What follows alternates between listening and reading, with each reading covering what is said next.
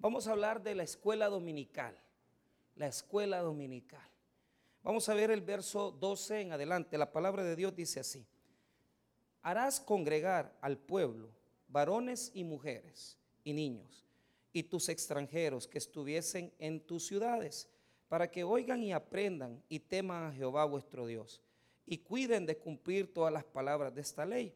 Y los hijos de ellos que no supieron, oigan y aprendan a temer a Jehová vuestro Dios todos los días que, que viviereis sobre la tierra a donde vais, pasando el Jordán para tomar posesión de ella. Y Jehová dijo a Moisés, he aquí se ha acercado el día de tu muerte. Llama a Josué y esperad en el tabernáculo de reunión para que yo le dé el cargo, eh, el cargo. Fueron pues Moisés y Josué y esperaron en el tabernáculo de reunión. Hasta ahí vamos a leer. Padre, te damos las gracias por tu maravillosa misericordia. En esta mañana quiero suplicarte, bendito Señor, que hables a nuestros corazones, de tal manera que podamos, Señor, aprender en estos textos bíblicos que vamos a reflexionar. Ayúdanos, Señor, a tener gracia y favor ante tus ojos y ante tu pueblo. Y que el mensaje de tu palabra sea predicado libre, sin ninguna resistencia. Te pedimos, Señor, que nos hables, que nos ministres. En el nombre de Jesús. Amén y amén. Tomen asiento. Muy bien. Primeramente, yo voy a predicar en tres textos diferentes de la palabra del Señor, haciendo un énfasis en el origen y también en la historia de la escuela dominical. En primer lugar, quiero decirles que la escuela dominical es un sueño de Dios, que nace en el corazón de Dios. ¿Por qué razón? Porque antes que existiera cualquier sistema educativo actual, moderno, o cualquier sistema educativo, ya Dios en su palabra había plasmado el deseo que tenía de que la gente pudiera escuchar y pudiera ser expuesta al mensaje de la palabra de Dios. De tal manera, hermanos, que en estos textos, que esto es bien importante decirlo, el libro de Deuteronomio eh, es un libro que en hebreo su nombre no es Deuteronomio, sino que es Davirín. Esa es la palabra que utiliza el hebreo. ¿Y, qué significa Davirín? Significa mis palabras. Eso es lo que significa. Diga conmigo mis palabras. Ahora, ¿por qué? Les voy a explicar. En griego, el libro toma eh, otro nombre, eh, Deuteronomio, quiere decir, Deutero es dos y nomos ley, el libro de la segunda ley. ¿Por qué razón? porque en este libro se le repite la instrucción al pueblo de Israel, pero a una generación nueva. Diga conmigo, a una generación nueva. La primera generación murió, son los que salieron de Egipto. Pero es que la primera generación es dura, hermanos. ¿Sabes por qué? Porque muchas veces mm, eh, sabemos perfectamente que salimos de Egipto, salimos del mundo, pero el mundo no sale de nosotros. Y, y bregamos mucho con el hecho de que nosotros queremos cambiar, pero a veces tenemos nuestra condición carnal, nuestra historia de vida. Yo estaba ahorita predicando en otra iglesia y ahí eh, se reunieron dos testimonios, ¿verdad? que por cierto le comento que el próximo 16 que vamos a tener el domingo misionero va a estar el hermano William Panameño. Entonces estaba William Panameño y estaba otro pastor contando lo bolo que habían sido. Entonces, esas pláticas que se dan después de los cultos de, de, 7 de la mañana, mira, y, vos hasta dónde llegaste? No, yo hasta Cochebomba llegué a tomar. Entonces, imagínense la conversación, usted después de haber oído la palabra de Dios y dice que le ponían café listo. Yo no sé si aquí hay gente que hace Cochebomba todavía, pero, pero mire, pero ¿sabe qué es el tema? El tema es que es tan dura la vida con nosotros que hemos tenido historias bien dramáticas. O sea, si nosotros comenzamos a pasar testimonio aquí, nos damos cuenta que venimos de estratos y de, condiciones sociales a veces bien complicadas. Y hemos sufrido, hemos pasado situaciones bien negativas. Pero ¿sabe cuál es el tema? Nuestros hijos ya no van a pasar por esas situaciones.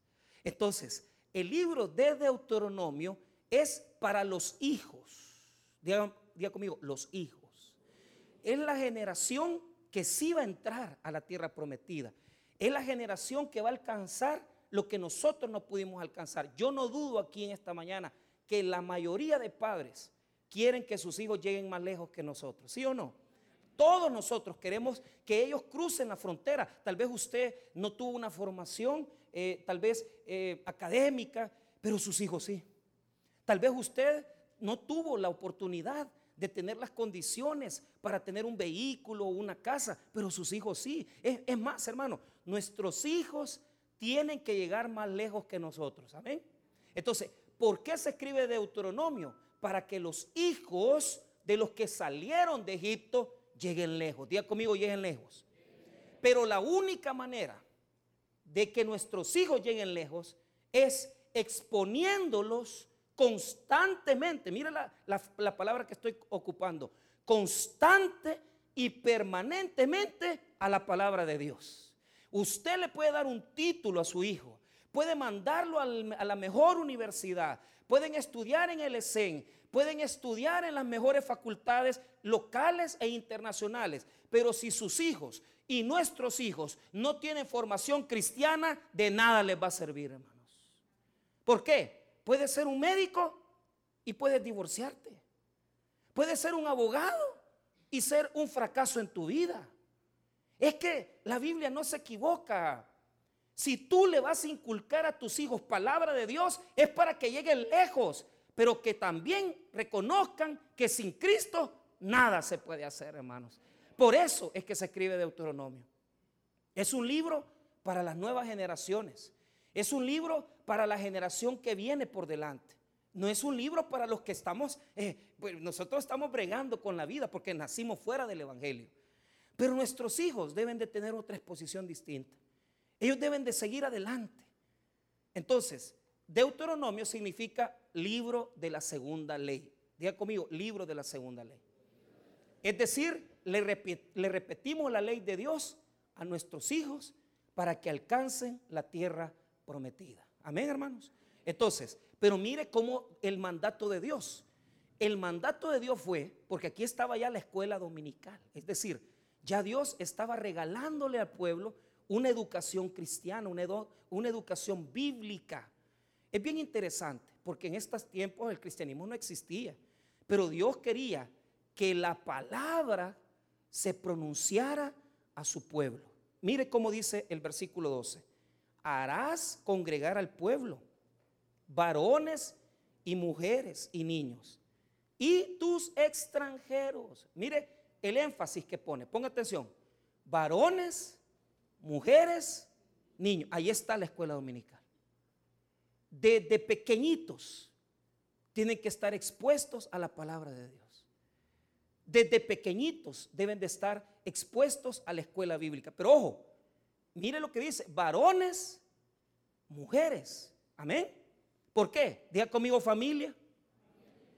El ejemplo es el hogar. Los que deben de hacer el esfuerzo de traer a sus hijos somos nosotros. Aquí hay padres que son ejemplos para sus hijos. Pero hay hijos, hay, padres que los hijos los tienen que andar jalando. Es que usted no viene a la iglesia por usted. Usted necesita de Dios. Pero cuando venga y deja de asistir también a la iglesia, no piense solo en usted. Piense que sus hijos están fracasando porque usted no viene a la casa de Dios. Hablaba con un hermano, me dijo, pastor, yo quiero congregarme en su iglesia. Si el único problema es que no vive en Cojute, vive en un Zulután. Entonces, a mí me encanta porque eh, yo lo aprecio mucho, lo quiero y yo quisiera que él estuviera aquí ayudándome. Lo necesito.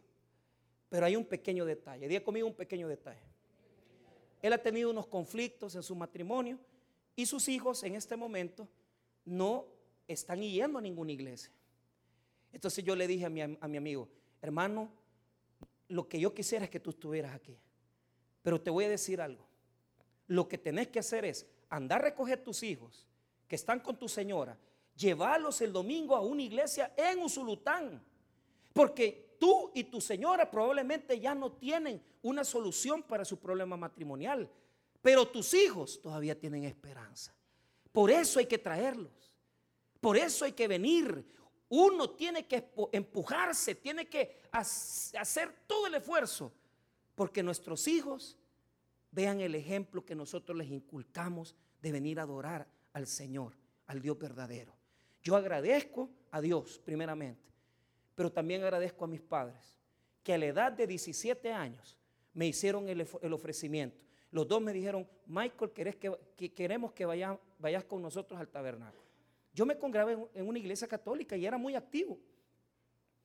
Pero mis papás me decían, eh, eh, mira, vení con nosotros, vení con nosotros. Y yo no quería, porque a mí me, parecía salir de la religión algo, algo muy difícil para mí. Pero fíjese que Dios puso en el corazón de mis papás eso. Y, mire cómo Dios ha sido de bueno con nosotros. Que en ese año, en 1996, nosotros con mis papás llegamos a la iglesia. Por primera vez, ya ellos habían llegado solos, pero nosotros no íbamos con ellos, mi hermano y yo. Pero para la gloria y honra de Dios, ellos llegaron en el mes de julio. Yo le, miento si, si recuerdo el mes en que llegué, pero yo creo que tuvimos que haber llegado entre el mes de agosto o septiembre, porque mis papás recibieron a Cristo en julio y ellos nos comenzaron a invitar agosto, septiembre. Yo no quería, yo no quería, pero, pero era joven, 17 años. Yo era, eh, eh, ignoraba muchas cosas, pero mira cómo es Dios. Que esa semillita que entró en el corazón de mis papás, mis papás me dijeron, hijo, vamos a la iglesia. Y para la gloria y honra de Dios, después de 26, casi 27 años, puede decir que hasta aquí Dios ha sido fiel con nosotros y no nos ha abandonado. Dios nos ha bendecido mucho a mi familia y a nosotros. Dos generaciones salvadas. Porque mis papás eran la primera generación de cristianos. En sus familias, ellos fueron los primeros que se hicieron evangélicos. E, en sus familias no existía nadie evangélico. Ya en el caso mío, ya para, la gloria y honra de Dios, yo soy una primera generación. Pero en el caso de mis hijas, ella ya es una segunda generación de cristianos. ¿Por qué estamos aquí en esta mañana? ¿Usted cree que solo por usted? Es por sus generaciones, es por mis generaciones, es por mis hijos, es por sus hijos, por su familia, por sus hogares, por sus descendientes, por sus nietos. ¿Sabe por qué? Porque si nosotros venimos y nos esforzamos en las cosas de Dios, hasta nuestros hijos y nuestros nietos van a cosechar las bendiciones que nosotros hemos logrado en esta iglesia, hermano. Dios es un Dios de generaciones y Él quiere bendecirte a ti, a tus hijos y a tus nietos. Eso es grande de Dios. No se le olvide eso. Dios trabaja con generaciones. Pero ¿quién siembra la semilla? Nosotros. Los que hemos salido del, mundo. Los que hemos salido de Egipto. Los que nos criaron fuera de la religión. Los que nos enseñaron tal vez incluso la religión, pero no fuimos fieles. Ahí andamos con un escapulario, todo tufoso, porque siempre eran así. Entonces, pero usted no sabía por qué se ponía escapulario. Ahí andaba usted haciendo la confirmación, la primera comunión, pero usted no sabía por qué hizo eso. Ahora usted entiende que lo que Jesús nos vino a dar no es una religión, sino que es una fe en Él, en Cristo, en la salvación y la vida eterna que todos nosotros tenemos. Que su familia sea salva, que sus hijos sean salvos, que sus nietos sean salvos. ¿Por qué? La Biblia enseña en este versículo que no solamente tienen que estar expuestos los padres, los hijos, sino que también los extranjeros. Día conmigo los extranjeros. Mire lo que dice el 12, otra vez. Harás congregar al pueblo varones y mujeres y niños y tus extranjeros que estuvieran en tus ciudades para que oigan y aprendan y teman a Jehová vuestro Dios y cuiden de cumplir todas las palabras de esta ley, hasta los extranjeros. ¿Quiénes son los extranjeros? Los que no tienen participación, los que no conocen del Evangelio. Mire, en esta mañana hay gente aquí que no ha recibido a Cristo, pero con solo estar expuestos ya reciben bendiciones. Ya Dios es diferente. Yo no le digo que usted va a recibir a Cristo esta mañana, pero yo le invito a que lo haga. ¿Por qué? Porque con solo que usted haga un esfuerzo, los extranjeros eran los que no eran de, de Israel, los que no habían nacido en el pueblo de Israel, pero recibían la bendición de los israelitas. Mire, aquí hay un montón de cristianos que por la bendición de ustedes llega la bendición a los negocios que por la bendición de ustedes llega la bendición a la familia. Hay un montón de extranjeros. El extranjero debe de reconocer que el verdadero Dios es el Dios de la palabra. Es Jesús el Señor. Y óigame bien, si usted ha venido en esta mañana y usted no tiene a Cristo, no se complique su vida. No se quede solo con exposición. Reciba la palabra, guarde la palabra, hágalo por sus generaciones, hágalo para que sus hijos sean libres, hágalo para que sus nietos sean libres y para que venga una generación de cristianos que amen y adoren a Jesús más que usted. Ese es mi único objetivo. Una de mis oraciones es que mis hijas amen más a Dios que a mí. Y esa oración debería de aprenderla usted. Porque si sus hijos o sus hijas y sus nietos aman más a Dios que a usted, eso es la garantía que ellos van a triunfar en la vida. Entonces, la educación y la enseñanza de la palabra es poderosa. Diga conmigo, tiene poder. Cuando alguien abre la Biblia y la comienza a exponer, a declarar sobre una persona, y esa persona recibe de la palabra, eso cambia las vidas. Por eso lo hacemos. Por eso abrimos nuestra escuela dominical. Por eso predicamos la palabra. Por eso tenemos culto de estudio el miércoles en Romano, el jueves en Hechos, el viernes de adoración, el domingo a las 7, el domingo a las 10, el domingo a las 4. Y no nos cansamos de predicar el Evangelio en la policía, en la Fuerza Armada, en el instituto, a donde nos inviten. Porque sabemos que la palabra de Dios transforma al individuo y hace un mejor futuro de nuestra nación. Gloria al Señor. No son los sistemas educativos los que le van a dar la victoria solamente al hombre. El hombre tiene que prepararse. Nuestros hijos tienen que ir a una formación y tienen que tener formación educativa conforme a las capacidades que tenemos nosotros. Pero eso sí, la educación más grande que le podemos dar a nuestros hijos es la educación cristiana. Porque pueden llegar a ser grandes profesionales, pero sin mí nada podéis hacer nada podéis hacer. ¿Quiénes están dispuestos aquí a romper la barrera y comenzar a pedirle a Dios por sus próximas generaciones? Y comenzar a orar por ellos y a traer a sus nietos. Tal vez sus hijos no se congregan. Dígale a sus hijos que le presten sus nietos, hombre. Los traen a la escuela bíblica. Aprendan palabra. Porque cuando un maestro se para y abra la Biblia, hay poder de Dios, hay poder de la palabra, hay un poder transformador, hay un poder libertador, hay un poder que usted sabe que tal vez usted fue preso del alcoholismo, usted fue preso de la droga, pero sus hijos no lo van a hacer porque si tienen a Cristo, tienen el poder de la libertad en Cristo Jesús. Ya no va a haber esclavos en su vida, ni en su generación. La escuela bíblica nace en el corazón de Dios. Aquí antes de entrar a la tierra prometida, ya Dios le decía al pueblo, vayan y oigan las palabras.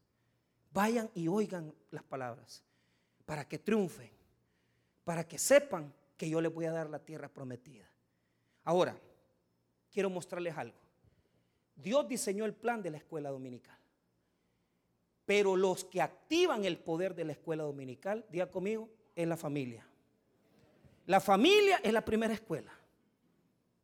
Antes que estuvieran las escuelas públicas y las universidades, la única escuela que existía era la familia. La madre era la primera educadora, el padre continuaba la educación de los niños. Y en la cultura judía y griega, si se tenían las posibilidades, cuando el niño cumplía 11 años, se mandaba a una escuela de formación filosófica. Pero la edad de 15, 16 se mandaba con un rabino, con un maestro de la palabra. ¿Qué quiere decir esto?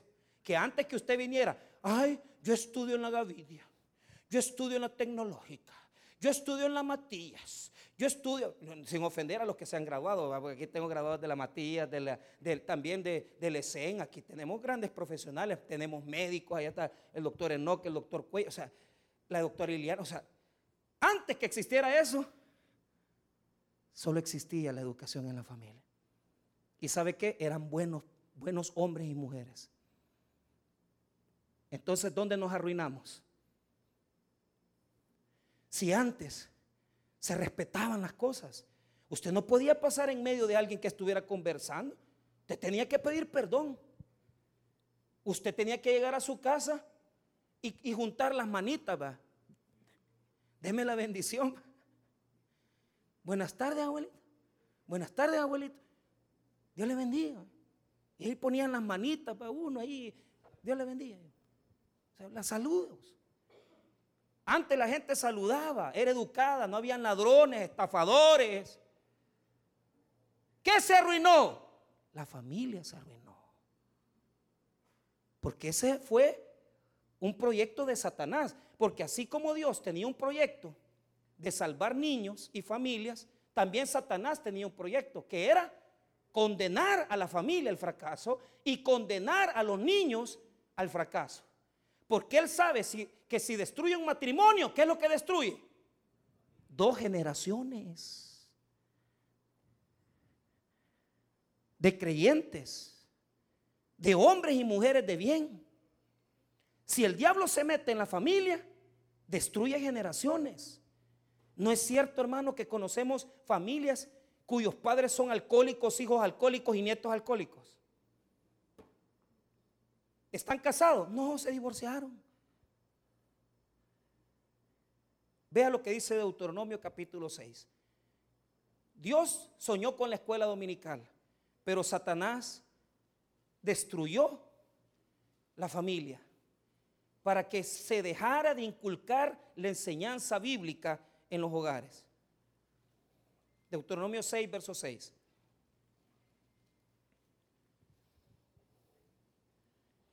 Deuteronomio 6, 6.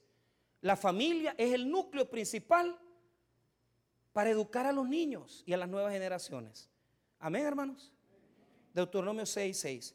Y estas palabras que yo te mando hoy estarán sobre tu corazón y las repetirás a tus hijos y hablarás de ellas estando en tu casa y andando por el camino y al acostarte y cuando te levantes y las atarás como una señal en tu mano y estarán como frontales en tus ojos y las escribirás en los postes de tu casa y en las puertas. Cuando usted llega a la casa de un judío practicante, usted va a encontrar que en, nosotros le decimos la mocheta a, la orilla de la puerta. Ellos en la entrada de su casa tienen, tienen una cajita con unas letras hebreas y adentro está la palabra de Dios. Cuando usted llega a Israel y ve a los judíos ortodoxos, yo la primera vez que estuve ahí me impresioné porque yo veía una caja de cuero que se ponían en la frente. ¿Y esto qué pasará? Y, se ponían unas, unas pitas de cuero en los brazos amarradas. O sea, cajas de cuero en la cabeza, pitas de cuero en los brazos.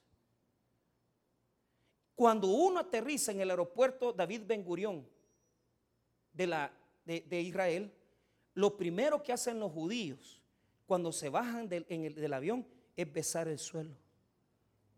Son religiosos. Día conmigo religiosos. ¿Por qué? Porque estas palabras las quisieron copiar y las quieren practicar. Entonces se ponen la cajita de cuero y adentro meten la ley. Se ponen las pitas y en el cuero son pitas que llevan la ley también de Dios para orar. Y lógicamente, ellos se ponen ese tipo de cajitas porque ahí llevan la palabra. Pero es que lo que Dios quería no es eso. Diga conmigo, no es eso. Hay que dejar de ser religioso. Porque muchos somos iguales. Abrimos la Biblia por todos lados en la casa, pero no la leemos. Si es que lo que Dios quiere es que llevemos la palabra de Dios en la mente, en el corazón, en las venas, en nuestros pensamientos. ¿Por qué? Porque si llevamos la palabra de Dios en nosotros, dentro de nosotros, diga conmigo, repetir. Hay que repetirle a los niños la ley de Dios. Vea lo que dice, ahí está el versículo clave. Mire el 6. Y estas palabras que yo te mando hoy estarán sobre tu qué. ¿Qué pasó, hermanos? Como no tenemos palabra de Dios nosotros, ¿qué les vamos a repetir a nuestros hijos?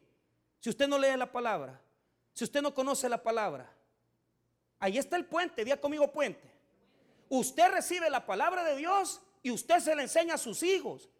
Esa escuela se arruinó, se rompió.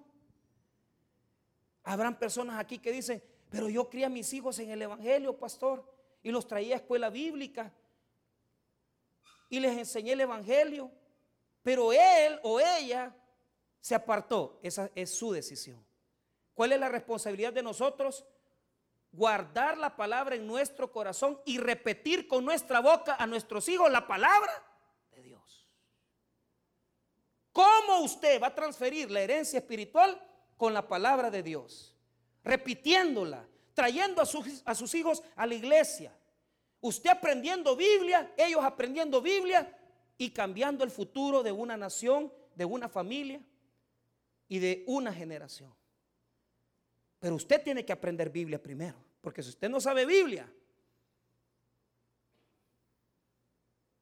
usted no tiene mucha esperanza de mantenerse unido con una misma mujer. Usted no tiene mucha esperanza de ser fiel a su esposo o a su esposa. Si usted no tiene Biblia, usted no tiene mucha esperanza. Diga conmigo, hay que luchar. Mire, si usted es casado, o estuvo casado o casada y es divorciado y separado, no se preocupe. Hay esperanza. Porque si usted, si usted como padre, como madre, hace el esfuerzo, repite las palabras, enseña, le, le dice a sus hijos, oremos, leamos la Biblia. Hermanos, hagamos una campaña de altares familiares. Abran la Biblia en su casa, ustedes que tienen hijos pequeños, ustedes que tienen hijos pequeñitos o jóvenes o adolescentes, abran la Biblia en la noche, oren con la Biblia abierta, que los niños aprendan a leer en la Biblia, para que nuestra generación sea diferente. Miren toda esa gente que están metidos en los penales. Es una generación tuvieron iglesia los llevaban a la iglesia, pero no tuvieron papás. Porque emigraron a Estados Unidos. Los dejaron solos a los hijos. Abran la Biblia. Léanla. Algo les va a quedar a sus hijos. Algo les va a quedar en la mente, en el corazón. Y eso los va a hacer volver a la iglesia, al Señor, cuando sea necesario. Pero la primera escuela de enseñanza bíblica es la casa. Pero el diablo no quiere la escuela bíblica. El diablo ataca la escuela dominical. El diablo no quiere que usted venga al culto. El diablo no quiere que usted adore, que usted cante alabanza. Él no quiere que usted abra la Biblia con sus hijos pequeños. Él lo que quiere es que usted sea un descuidado. No caiga en esa falacia de no tengo tiempo. Es que nos acostamos eh, temprano. No, hombre. Yo no digo que le van a hacer los siete días, tres días a la semana, suficiente. Vaya niños, vaya esposos, esposas, vamos a abrir la Biblia. ¿Quién la va a leer ahorita? Pedrito, que la lea Pedrito. Pedrito no sabe leer bien. está aprendiendo. y se van a tardar dos horas en el mismo versículo.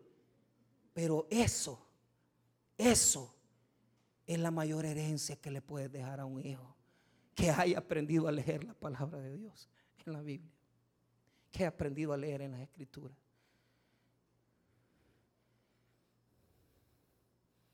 No hay nada más grande que eso. No hay nada más grande. Se van a tardar, pero eso va a bendecir la, la vida de los niños. Va a bendecir su vida. Incluso le va a decir, apúrate vos, termina de leer ya. Pero pero ahí están haciendo el esfuerzo, luchando con la familia. Abramos altares familiares. Que se abran más altares en las casas de los abuelos, de las abuelas. Pastor, mire, mis hijos no leen, pero yo sí soy cristiano. Y entonces mis nietos, mire, en un descuido en la tardecita, después que llegan a comer a la casa, abren la Biblia, hombre, léales un párrafo. Sea usted el que enseña Biblia. Amén, hermanos.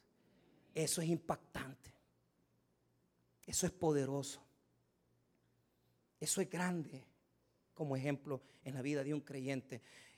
Dios diseñó los maestros. Los primeros maestros fueron los padres. Los primeros alumnos fueron los hijos.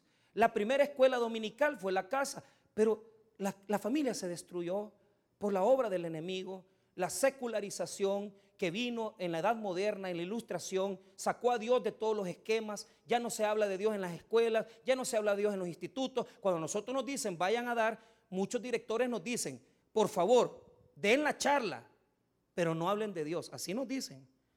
Pero nosotros, como ya sabemos cómo meter a Dios detrás de todo, y les enseñamos a los jóvenes a, a no suicidarse, al alcoholismo, y por detrás les decimos, congréguense, vayan a una iglesia si supieran que la única esperanza de los jóvenes hoy en día es Jesucristo. Como si usted es director, si usted está en una escuela, ábrele las puertas al Evangelio. Que lleguen a enseñar Biblia. La Biblia salvará generaciones. Ahora, yo quiero mostrarles esto. Escuche bien. En 1781 hubo un hombre, se llamó Roberto Raix. Roberto Raix vivía en Inglaterra. Él nació como en 1730 y pico. Pero Roberto Raix tenía un periódico. Hasta esa época las escuelas, las universidades, todavía no tenían mucha relevancia en Europa. Entonces, lo que hizo este hombre es que él había heredado un periódico de su familia y publicaba artículos los días domingos. Entonces, en esa época, los niños, trabajaban en las industrias de Inglaterra. Usted sabe que en la industrialización se comenzaron a abrir, las grandes fábricas, se comenzaron a abrir las grandes empresas. Entonces la gente del campo iba a las ciudades para poder conseguir trabajo. Yo soy el ejemplo de eso. Mi abuelo y mis, tíos eh, nacieron en Santa Elena, Usulután. Pero como mi, abuelo entendió rápido que él en Santa Elena tenía que sacar a sus hijos adelante. Entonces poco a poco fueron saliendo y emigraron hasta San Salvador. Mis últimos tíos estudiaron en San Salvador. Los primeros tíos todos estudiaron en Santa Elena. Pero ¿qué sucede? Roberto Raix comenzó a recibir notas de los ciudadanos porque los niños eran empleados en las industrias. En esa época no había leyes, no había reglamentaciones. Entonces, en las empresas se contrataban niños de 12, 13, 14 años. Y comenzó la sociedad de Gloucester en Inglaterra a sufrir muchos vandalismos, porque habían niños de 12, 14 años fumando, habían niños de 13, 14 años malcriados. Entonces se acercaron la gente a, a y le dijeron, don Roberto, necesitamos que haga, que haga una publicación. El domingo publique un artículo regañando a los papás de todos estos muchachos. Claro, acuérdese que no habían leyes laborales, no existían horarios. Entonces los niños trabajaban hasta 12 horas, hermanos, y eran niños pobres. Pero Roberto Raix era creyente, era cristiano.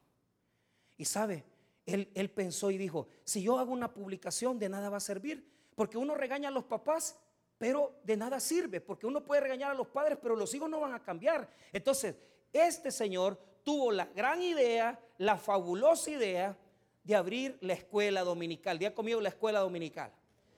Como de lunes a sábado trabajaban los niños, el día domingo él abrió su casa, en su cocina, y la primera reunión que tuvo fue de 14 niños. La segunda fue el doble. Para cuatro años ya habían 2.400 niños. El vandalismo, los vicios crecieron en Gloucester. Pero cuando Roberto Rex abrió la escuela dominical, eso comenzó a revertirse. Y los niños en la escuela dominical aprendían dos cosas. Escuchen, a leer en la Biblia y aprendían a recibir la palabra del Señor. Hermanos, dice la historia de Roberto Reich que tuvo un montón de oposición. ¿Sabe cómo le decían? El maestro de los ladrones, el maestro de los harapientos. Y lo peor de todo es que cuando él abrió la primera escuela dominical, la abrió en un barrio que se llamaba el barrio de la ceniza. Diga conmigo el barrio de la ceniza. Pues le voy a decir algo. Todos esos jóvenes que estaban metidos en vicios, que estaban metidos en malas palabras, comenzaron a ser expuestos a la poderosa palabra de Dios y ese barrio dejó de ser el barrio de la ceniza para ser el barrio de la esperanza, porque todos esos niños conocieron el Evangelio de Jesucristo y la, y la sociedad cambió y fue transformada porque un hombre decidió abrir su casa para enseñar la palabra de Dios, hermanos. Después de eso, un diácono de apellido Fox comenzó a trabajar con él para comenzar a poner las escuelas dominicales en, las iglesias. En Estados Unidos, el movimiento de escuela dominical llegó allá por los años 1800. Y Dios usó a un hombre llamado Esteban Paxson. Esteban Paxson no era creyente, pero mira qué bonito. la hija de él comenzó a ir a una escuela dominical. Y ella fue evangelizada, recibió a Cristo. Y después ella llegó a la casa de Esteban Paxson y evangelizó a su padre. ¿Y saben qué, hermano? Este hombre, Esteban Paxson, se convirtió al Evangelio y fundó 1340 escuelas dominicales en las iglesias de Estados Unidos. Y por eso ahora tenemos el Evangelio de Jesucristo en nuestra ciudad, hermano. Porque en 1901 esos misioneros vinieron a Latinoamérica y comenzaron a evangelizar Guatemala, México y El Salvador. Y hoy tenemos el privilegio de que en las escuelas de cada una de las iglesias, en las escuelas dominicales, se enseña la palabra de Dios. Sacamos a los niños de los hoyos, sacamos a los niños de la necesidad. Usted me pregunta, ¿por qué es importante escuela dominical? Tal vez alguno de ustedes dice, fíjese pastor que me ha interesado eso. ¿Por qué no se hace maestro de escuela bíblica? ¿Por qué no se hace maestro? ¿Por qué? Si la familia está destruida, si los hogares están divididos, si nos estamos divorciando cada año, si cada vez hay más gente divorciada y separada, ¿cuál es la única esperanza que le queda a los niños? La escuela dominical. Porque cuando un maestro se para, abre la Biblia y enseña la palabra de Dios, se vuelve su nueva familia. Ya que el diablo destruyó la familia, nosotros le damos al diablo, abrimos escuelas dominicales, vamos a las comunidades, mandamos maestros de bíblica, les enseñamos Biblia a los niños chiquititos y ¿sabe qué? Esos niños van a tener un futuro diferente porque la palabra de Dios nunca, nunca regresa vacía. Siempre llega con su poder transformador. Siempre abramos más escuelas dominicales, enseñemos a más niños, cambiemos el futuro, no nos dejemos ganar por Satanás. Sean ustedes los maestros. Ustedes son la familia de estos niños, ustedes son la familia. Ustedes son los que están haciendo todo el esfuerzo para que esa palabra de Dios llegue, porque los hogares están destruidos. Esa es la importancia de un maestro de bíblica.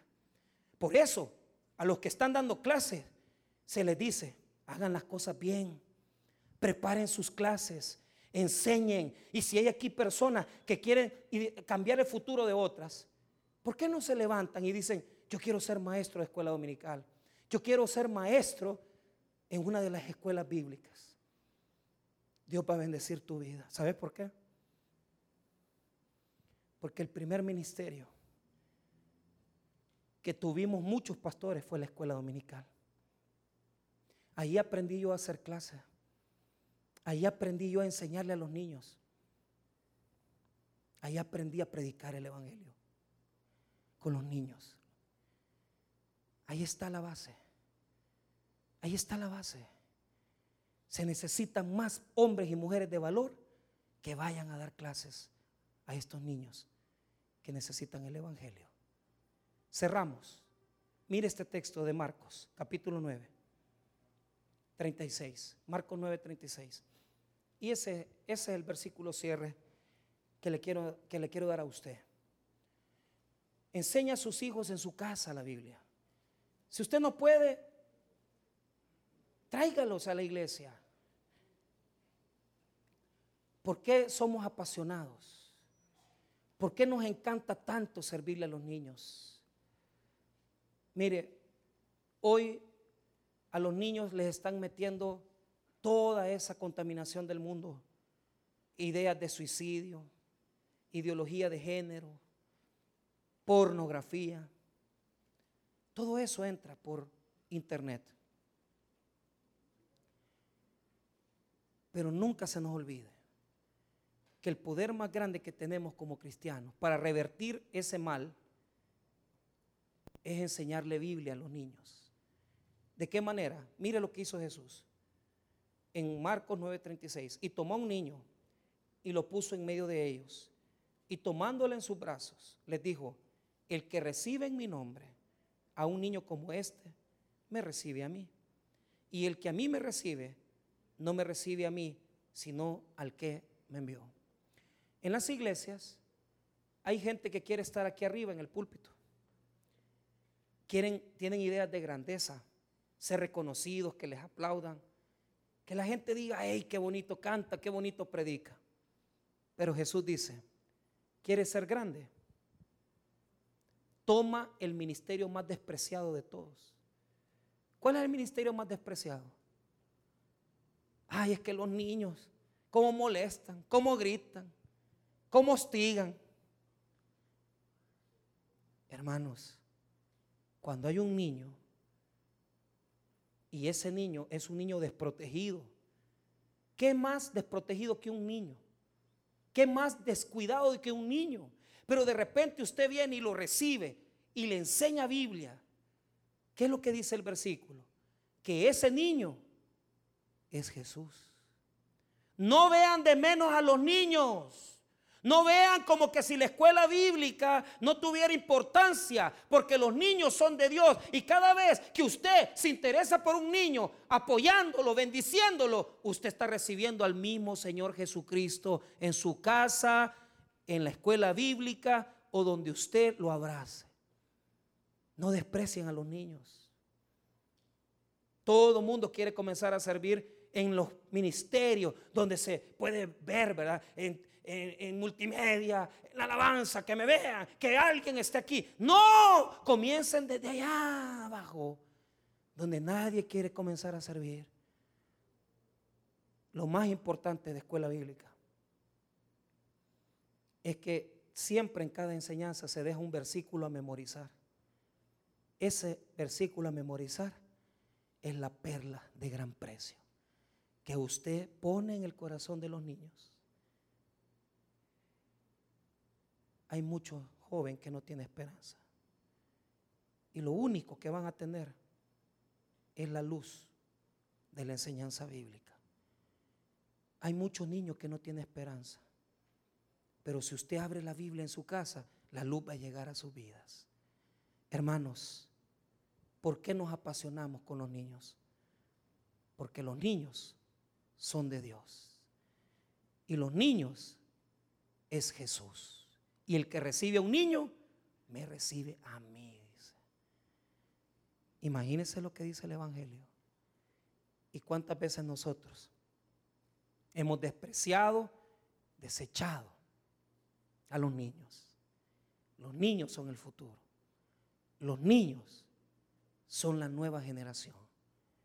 La tecnología los quiere destruir, pero la palabra de Dios va a rescatar a las futuras generaciones. Porque la palabra de Dios tiene poder. Seamos buenos soldados. Vayan, prediquen, enseñen. Si usted no puede evangelizar en su propia casa, lea la Biblia. Si usted quiere ser un maestro, hable con los líderes de escuela bíblica.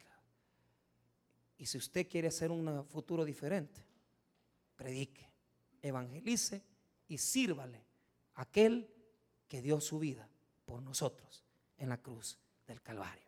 Vamos a orar, hermanos. Padre, te damos las gracias por.